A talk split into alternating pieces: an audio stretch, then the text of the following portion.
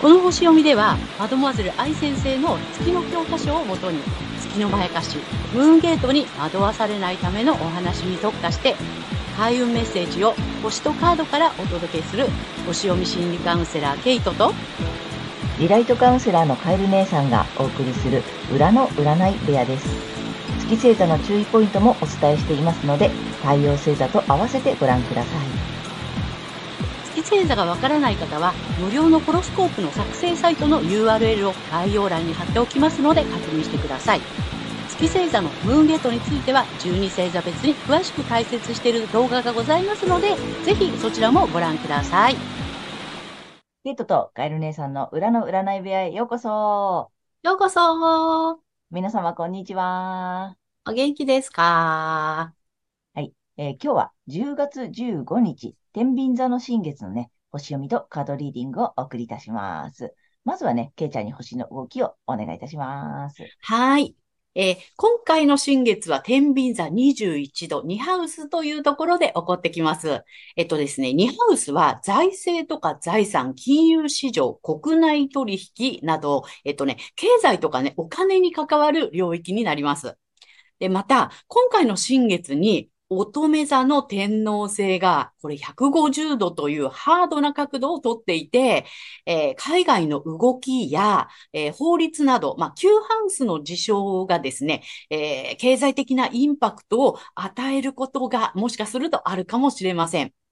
えですが、えこの新月の21度は、まあ、リラックスとか落ち着き、癒しの力などがキーワードになっていて、え心を充足させるような生活、性質というような意味があります。そして、えー、アセンダントは乙女座で、えー、この乙女座のルーラ、まあ、支配性である水星は、新月と4度しか離れておらず、今回の重要なキープラネットになると思います。で、これがね、まだ発展していない成長の可能性を持っているものがどう広がるかを模索するという意味合いがある、えー、度数にありますので、経済的なインパクトがもしあったとしても、まあ、落ち着いて、えー、今後の成長の可能性を考えていくという流れになってくるかもしれません。また、この新月とね、水星っていうことで、3天体が密集していて、この天秤座のですね、えー、社交とか調和とか、パートナーシップという意味が強調されそうです。そして、え、個人的にはね、収入に関わることも含めた、えー、自分の能力や自己価値などに、まあ、自信を失ってしまうようなことがインパクトを伴って起きるかもしれません。えー、ですけれども、前回の満月で、えー、保守的な心と創造性、クリエイティビティですね、のバランスをとってやってきて、今回は、えー、心を充足させるとか、癒しの力を発揮することなどが促されて、え気持ちもそちらに向かっていきそうです。はい。大まかな流れはこんな感じです。はい。ありがとうございます。ありがとうございます。なんかあれだね、全体的にはすごい、また、まあ、インパクトがなんかあったとしても、うん、まあ、乗り越えていける感じの星の配置みたいな。うん、落ち着いた方がいいよっていう感じかなって。ね、うんうん。だから個人的にもあれだよね。あの、そういうさ、ちょっと癒しの力とかさ、うん、なんちょっと外側行きの内側戻りのみたいな感じ。そうね。ねうん。そういった意味でバランスっていうこともあるかもしれないよね。ね。その、てあの、乙女座からこうやってきて、うん。獅子座で内出しいの、乙女座で見直しいの、ちょっとバランス取りましょう、うん、内側も見ましょう、みたいなね、自分と外のバランスとか、うん、なんか陰と陽とかね。ね。なんかそんな感じの季節来たのかなっていう感じだね。はい。はい。ということで、ちょっと、皆様、はい、あの、新企画登場です。パフパフちょっとね、あの、リクエストをいただいてまして、まあ私ありがとうございます。ありがとうございます。あの、私たち特にこの月の欠損をね、あの、なんていうの、詳しく解説したいので、うん、まあ、うんと、星読みだけじゃなくってね、月の欠損っていうことで、あの、ちょっと特化してお話ししているので、ぜひね、まあ、わかりやすい例題が欲しいっていうね、リクエストをいただいて、もし、まあ、有名人とか芸能人とか著名人とかね、で、わかりやすい例題があったら、教えていただけませんかっていうリクエストをね、ありがとうございます。ありがとうございました。そんな、あの、ご要望をいただいたので、ちょっとやってみようと思うので、第1弾。はい。はい、始めたいと思います。はい。で、ね、えっとね、今回は、えっと、けいちゃん、どなたを？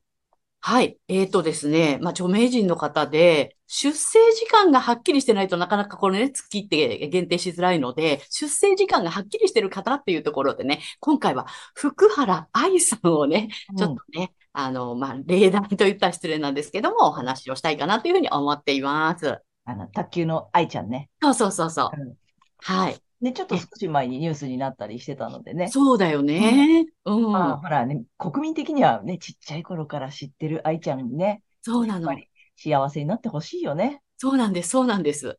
でね、これがやっぱり月にちょっと囚われちゃったせいなのかなっていうようなね、そんなところでね、あの、お話ししていきたいと思うんですけども、えっ、ー、とね、彼女はね、え月がね、獅子座の6度というところにあります。うんうん、そしてロックハウスっていうところにあってね。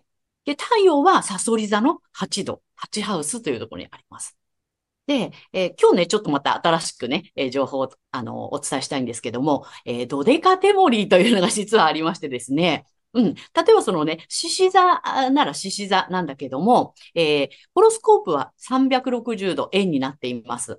で、えー、12星座なので、一つの星座30度ずつね、こう分かれてるのね。で、その30度ずつの中の、えっ、と、2.5度ずつをまた12に割ってみたいな感じで、で、実はその獅子座の中に獅子座以外のフレーバーも入ってるよ、みたいな。うん、その度数によってあるんですね。で、愛ちゃんの場合は、えっ、ー、と、獅子座の、えー、6度なんですけども、ドデ、ドデカテモリーは、えー、天秤座。だから、天秤座の要素が入っている、えー、まあ、月の獅子座さんっていう感じなんですね。はい。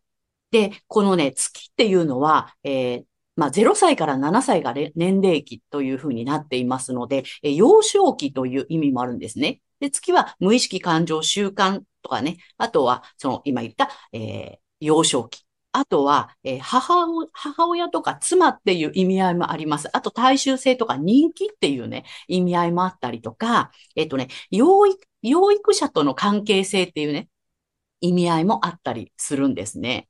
はい。なので、えっと、だからね、獅子座の月なので、まさに、そのね、あの、天才卓球少女として、ね、あの、この月の年齢期はもう輝いて、もう注目を浴びてたじゃないですか。国民的にね、あの、国民的にその天才卓球少女みたいな感じで、え注目と賞賛を浴びていた。で、なおかつ、まあ、お母様がね、もう、こう、コーチとしてね、あの、愛ちゃんこうな、やる、や、まあ、やるとかって言って泣いてたりね、うん、してっていうことで、まあ、お母さんがちょっと、こう、獅子座の意味合いの、こう、支配的に、えー、なってた意味もあるのかなっていうね。そんな感じがあるんですね。で、えっ、ー、と、このね、だから、まあ、結婚されて、まあ、太陽のね、このサソリ座を輝かせればよかったのかなと思うんだけども、この獅子座のイメージで、えっ、と、天秤座の意味するパートナーシップのバランスを取ろうとして、もしかしてうまくいかなかったのかなっていう。そんな感じがしています。で、獅子座はやっぱりリーダーだったりとか主役だったりとか賞賛とか注目を浴びるっていうね。うん、そんな感じ。それをだから旦那さんとの間でそういうバランスを取ろうとして、えー、かえってこううまくいかなくなっちゃったのかなっていう。そんな感じがしています。で、本来だったらね、まあ、太陽が、えっ、と、サソリ座で、ドテカテモリーは水、あの、水亀座。で、えー、8ハウス。で、このね、太陽が、えー、冥王星と4度しか離れていないので、これね、あの、本来なら血縁関係とか、えー、セクシャリティを含む、その、パートナーとの深いつながりの中で、まあ、独自性だったりとか、圧倒的なカリスマ性っていう形でね、発揮できていたのかなっていう。それがまあ月にとらわれて、まあ太陽が隠れている状態なので、この太陽って女性の場合はね、えっ、ー、と、お父さんとか旦那さんに、え、投影する場合があるので、えー、父親とか、えっ、と、夫っていうね、意味合いがあったりします。だから、まあ、圧倒的な支配性っていう、まあ、こう、冥王星がついてるのでね、この支配的なものっていうのが、あの、圧倒的になってしまって、まあ、こうね、報道で言われてるような旦那さんのモラハラみたいなものがあったのかなっていうね。うん、そんな感じでね、えっ、ー、と、ちょっと読んでみました。うん、なんか、もともとじゃあ、えっ、ー、と、太陽星座は、えっ、ー、と、サソリ座さん。サソリ座さんなの？じじゃあ、あの、なんていうの、まあ、パートナーシップとか深い関係とかはさ、得意ではあるんだよね。そうなのね。で、元々のね、その、えっと、ナチュラルハウス、サソリ座のナチュラルハウス、あの、本来いるべき場所みたいなね、ところの8ハウスにあるので、まあ、そこら辺はすごく強調されると思うので。うん。だからすごくこう、旦那さんとの深い関係を、あの、結んでいけば、非常に良かったんだと思うんだけども、うん。なるほど。で、月星座は、えっと、獅子座さんだから、うん。まあ、初期の頃はね、まんま、まんまうままんくまだよね。うんうん。で、まあでも月星座って7歳までって言ったりもするので、そ。の後それを、なんていうの、まあ、こだわる、そのままの状態を維持しようとすると、ちょっと苦しくなったりもするよってね、言われたりするからね。そううまくいかない。それこそ全てを失わせるムーンゲートにつながっちゃうよっていうところだったから。うん、でもまあ大人になってもさ、まあうまく、なんていうの、成長してさ、なんていうの、まあね、いろいろ活躍もしてたからさ、それなりにこう、多分順応、順応はしてたんだけども、うんあれだね、なんだろう、もっとこだわっちゃう場所があったってことよね。だからパートナーシップとの、うん。もっとなんかうまくやらなくてはとかさ、あと何、獅子座としてなんだろう？そう、獅子座としてのその、なんて、バランス関係みたいなものになっちゃったのかなっていうふうに推察ができる感じですね。だよだからちょ、ちょっと俺様じゃないけど、自分が優位に立った状態のパートナーシップを築こうとすると、月のまやかしにやられちゃってたかもしれないよっていう感じね。そう、そういう感じ。うん。それよりもっと対等に、なんていうの、こう、サソリ座としてのさ、うんね、深い、うんあの、個別なんて言ったら、ちょっと狭いって言ったらいいのかな？だから二人きりのさ、なんかその、そう、そう家。庭から家庭のぎゅーっていうところにうん、こうね、入っていけたらよかったんだけど、こう、みんなとバランス取らなくちゃとかもあるし、あフレーバーが天秤だからね。そうなんです。獅子座としてのちょっと自分本位っていうか自分優位みたいなのが出てくると、もしかするとそれでうまくいかないっていう可能性も考えられるかな。うん、だったのかなっていう感じがね、しています。うん。すすごく多分分かりやすい。まあね、この後どうなっていくかまだまだね、あ、あのわかんないけどうん、ね。なっていただけるとは思うけれども、うんあの今の状態とか、このね、まあ、言われている感じのを見ると、もしかしたら、ちょっと獅子座優位、獅子座の月にこだわりすぎちゃったか、フレーバーが天秤座なので、うんその辺でもしかしたらっていうね、推測ができるよっていうそうです。ね。で、月ってね、やっぱプライベートとか私生活っていう意味があるから、えっとですね、あの、身近な人はすごくわかりやすいの。ああ、そうね。うんだからそういうのも踏まえて、えっとね、あの、ご自分の周りのね、うんえっとご家族だったりとかね、うん、その方をちょっと見てもらえるとわかりやすいと思いますよ。そうだね。そうなんだから、い意外とさ、やっぱり、そう、近しい人の、うんなんていうの、癖とかさ、なんかあるじゃない？そういううんのさ。、うん。だから私も毎回言うけど、この私がこの月の欠損に納得したのは、本当ね、周りの人。何回も言うけど。で、あの、皆さんに見せてる表面の顔とかさ、ね、うんそっちじゃないところそっちじゃない方なんだよね。中の人、うんの月星座の話を、まあ、けいちゃんからさ、聞いたときにさ、うんはあ、ぴったりと思って、だから皆さんも、まあね、愛ちゃんの私生活知ってる方はね、なかなかね、本当のね、事実わかんないけどねわかん。ないからさ、あれなんだけど、だから、これを踏まえて、こんな感じで、えっと、皆さんの身近な人の月星座を見てもらって、ぜひね、あの、ほら、内面を知ってるとか、ちょっとまあ、ある意味裏側を知ってるっていう方の月星座を見ると、なるほどと思うよね。すごくわかりやすいと思います。はい。まあ、こんな感じでね、またね、ちょっと有名人とか著名人とかね、皆さんが、あの、ご存知の方で月星座が見れたらね、あの、ご紹介していきたいと思いますので、ちょっと今日は第1弾、えー卓球でね、あの、卓球天才少女愛ちゃんのね、お話をしてみました。はい。はい、ありがとうございます。はい、ありがとうございます。ということで、えーこの後は12星座いきたいと思います。はい。では、今回の新月が水亀座さんにとってどんな新月なのかということでお伝えしていきたいと思います。えー水亀座さんが心を充足させる、あるいは癒しの力を発揮することなどを促されるエリアは、え思想哲学、海外、スキルアップなどがキーワードのえ探求と精神性の領域になります。水亀座さんならではの天才的なアイディアや思想がみんなにとっていい、まあ、社会のありとあらゆる人の役に立つ、恩恵をもたらす、そういった志を同じくする、え、仲間と理想を叶えていくっていうことが、え、心を満たすことなのではないでしょうか。でそんな風に意識を拡大していくと、充足感と癒しが得られて、えー、いろいろと循環していくと思います。そして、えー、成長の可能性の拡大、どう広がるかとか、どう広げるかっていうのを模索するエリアも同じです。えー、専門的な学びもこの時期有効です。精神性や探求を通じて、えー、成長ポイントっていうのを、え探していってください。で、この時期のラッキーアクションですが、発展のキーワードはリラックスとか無理のない生活、バランスなどです。これは実は8月の水亀座満月のメッセージと同じなんですね。えー、自宅や自室などの安心できる場所でリラックスして過ごすことっていうのを今一度見直しをしてみてください。そして金運アップの鍵ですが、血縁関係やパートナーとの深いつながりにおいて、えこう言われるとちょっとイラッとするんだなとか、こなんとなくこう、なんとなくこういうのが気分が上がるとか、少し恥ずかしいなといったこの細やかな感情のアップダウンを、え、楽しんでみることをやってみてください。こういったことがね、あの、金運のね、スイッチになったりします。はい。え、ここまでが、え、太陽水亀座さんへのメッセージとなります。ここからは月水亀座さんへの注意ポイントです。で、えっ、ー、と、月のね、欠損ポイントっていうことで毎回お伝えしているのですが、今回はですね、えー、4元素、エレメントについてお話をしたいと思います。で、火、地、風、水というね、ここの4つのね、エレメントなんですけども、水亀座さんの場合は風ということになります。で、風が表すのはね、こう知性、インテリジェンスだとか、言葉とかコミュニケーション、学習とか、知的人間関係などということになります。で、えっ、と、水亀座さんの場合はね、風の、え第三星座、まあ、最終星座ということなので、えこういったことがね、対社会ということになっていきます。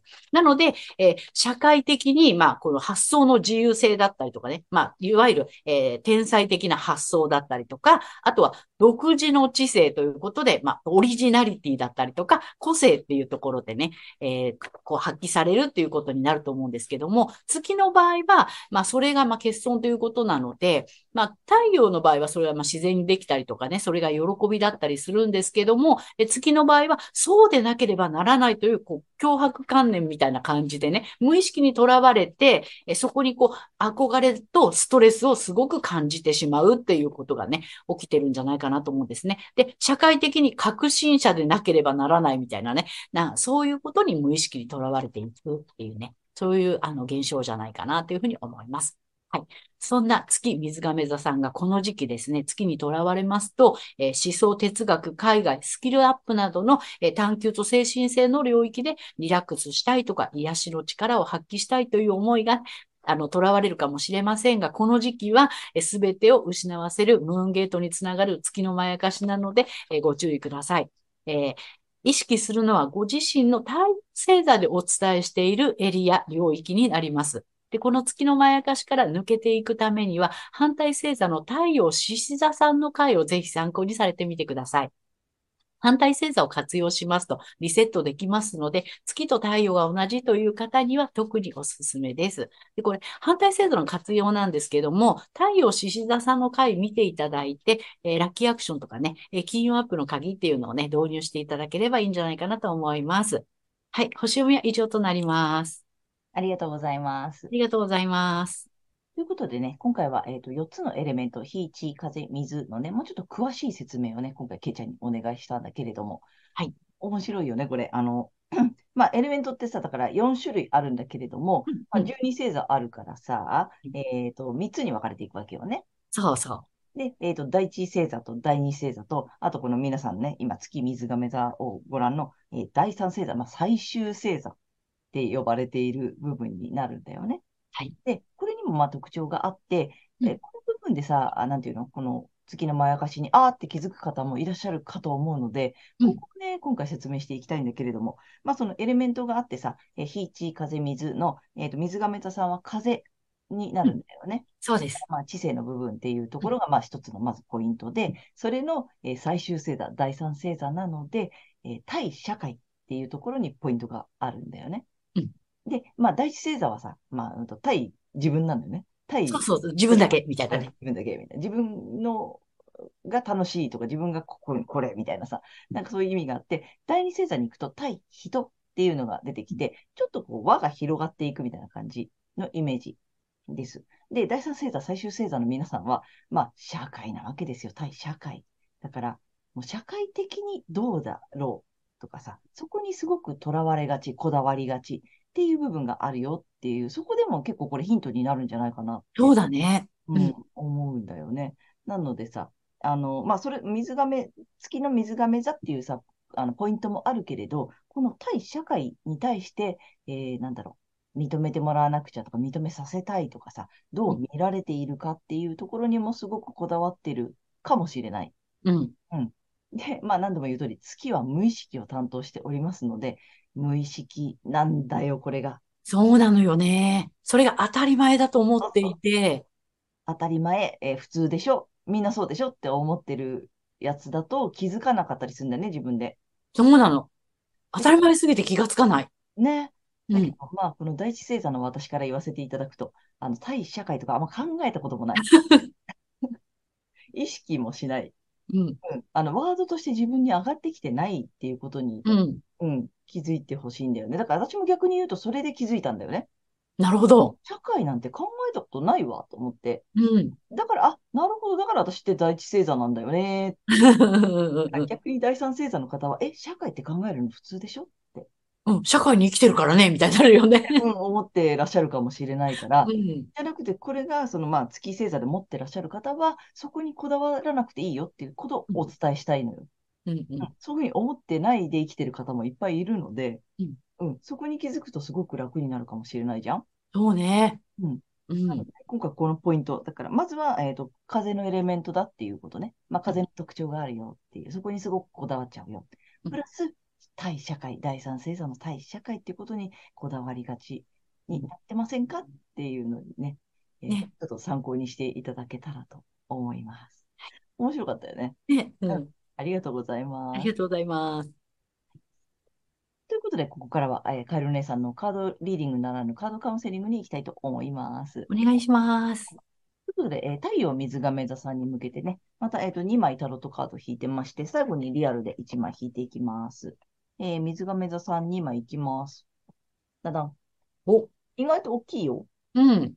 で、えっと、今回またね、えっと、1枚目こっち。はい。うん。で、2枚目アドバイスと補足って言って、こっち引いてます。なので、まあ、こっちからいくよ。1枚目ね。これね、あれですよ。力のカード、ストリングスのカードです。うんうん。うんの逆位置。これ、はい。あの、ぽっちゃりうさぎさんなので、うんライオンじゃなくてさ、なんか、黒猫なんだよね。そうなんだね。うん、黒猫を手なずけております。こはい。れの逆位置だからさ、なんつったらいいのかな。えーとね、ちょっと、うんと、耐えられなくなってるとかさ、うん。うん、なんかね、うん、身が入らないとか、うん。自己中になってるっていう意味もあるし、まあ、打ち負かされてる。まあ、負けてるっていうね、力に結局さ、押し、押されちゃってるっていう意味だからさ、うん。なんか、ちょっとなんか大変なのかもしれない。とか、うんまあね、思い通りにいってないとかさ、うん。うん、あとちょっとやる気がなくなっちゃったとかさ、うんあと踏ん張りたいけど、うゆ弱っ、なんか踏ん張れない、力入んないみたいなさ、なんかもしかしたらそんなことがあるのかなっていうイメージなんだよね。うんでさ、補足がさ、この、これペンタクルの10なんね。うん。のまた逆位置なのよ。はい。でね、これの逆位置の意味がさ、これもう、あの、これ、聖地だったら継承なんだよね。受け継がれたもの、引き引き継いできたものとか、受け取るもの。はい。なのの逆位置なので、まあ、それが限界を迎えたみたいなさ、うんうんうん。があるのよ。でね、でも、この二つをね、こう、んまあ、連続で出てきたわけじゃない？で、なんか面白いなと思ったのが、要するにね、なんかうまくいってないやつとか、うんえっと、なんだろう、踏ん張り効いて、効かないとかさ、うーんと、受け、なんで、力負けしちゃってるわけじゃない、結局さ。うん。あのね、簡単にこの二つを一緒に言うと、えっとね、柔軟に離れて、なんか逃げてーって感じ。なるほど。うん、今回はね、なんかその困難とか、なんか大変なこととかさ、なんかうんもやもやしてることとか、なんかそういうことがもし終わりだとしたら、あの、そーっと離れるとか、うん。さっさと離れるとか、うん、なんかね、逃げちゃっていいよ。うん。もうなんか向き合わなくていいよって感じ。なるほどね。なんかスーッと、スーッとフェードアウトしちゃって、うんうん。あの、全然それで OK。なんか困難って、やっぱさ、こうちょっと日本人的にほら、立ち向かわなきゃとかさ、そうね。真っ向勝負ね。あと乗り越えなきゃとかさ、うん。なんか思っちゃいがちじゃない？うん。今回ね、あの、水亀座さん、なんかこう、知性をそれこそ発揮してさ、うんなんかうまい感じに、あの、なんていうの？うまく逃げちゃって。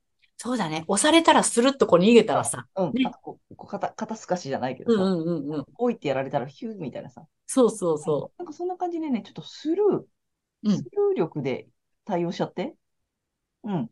全然いいと思う。うん。なんかそんなアドバイスが来てるかなって思いました。う。はい。で、3枚目はね、えーちょっと久しぶりに数比のカードをね、まあうんそんな、そんな水亀座さんに。なんかスルー力大事でしょ？ね、独自のなんかルートでみたいなね、オリジナルのルートでこう、スルッと逃げちゃう。うん。あと、こう知恵を使ってさ、うまくそうね。ほしいのよね。力じゃなくて、なんかこうね、柔軟にやってほしい。うん。はい、いきますよ。ダダン。お、10番。すごい。パワー。あ、こっちのパワー来てるよ。でそうだね。でね、あなたなら絶対できるの。おー、素晴らしいだか。らさ、そのさ、負けるが勝ちじゃないけど、うん。つったらいいの？その戦って勝つことがさ、勝ちじゃないじそうよゃん。ね。うん。そのさ、何？戦う意味もない時ってあるじゃん。うん、うん、それよりなんかスッとさ、何？なんから逃れるっていうかさ、うん、うん、うん。そういうなんか、それをやってほしい。うん、うん。いいんじゃない？うん。知的に、知的に対処するみたいな。そうね。うん。なんかそんな感じがする。うん。それも勝ちだよね、みたいな。そうよ、そうよ。関わらないことも勝ちだよね、みたいうな。ん、うん。なんかそんなの来てるので、ちょっとぜひ採用してほしい。はい。面白いなと思いました。うん。はい。えーということで、カエル姉さんのカードカウンセリング以上となります。ありがとうございました。はい。ということで、今回は10月15日、天秤座の新月から、えー10月28日までのね、星読みとカードリーディングをお送りいたしました。と皆様ご自身の太陽星座の回をご覧いただいていると思うのですが、ぜひね、月星座も調べていただいて、えーそのね、注意ポイントなどもご覧になってみてください。また、月のまやかしから抜けるために、反対星座もね、あの、その回の動画も参考にしてみてください。ということで、けいちゃん、次回の放送は？はい。えー10月29日、大牛座の満月となります。はい。あと皆様、チャンネル登録やグッドボタンなどいつもありがとうございます。励みになっておりますので、これからもよろしくお願いいたします。ありがとうございます。えー私たち二人の個人鑑定の詳細やブログ、えー公式 LINE などの URL は概要欄に載せてありますので、そちらの方もぜひよろしくお願いいたします。はいでは、皆様、素敵な2週間をお過ごしください。またねありがとうございました。ありがとうございます。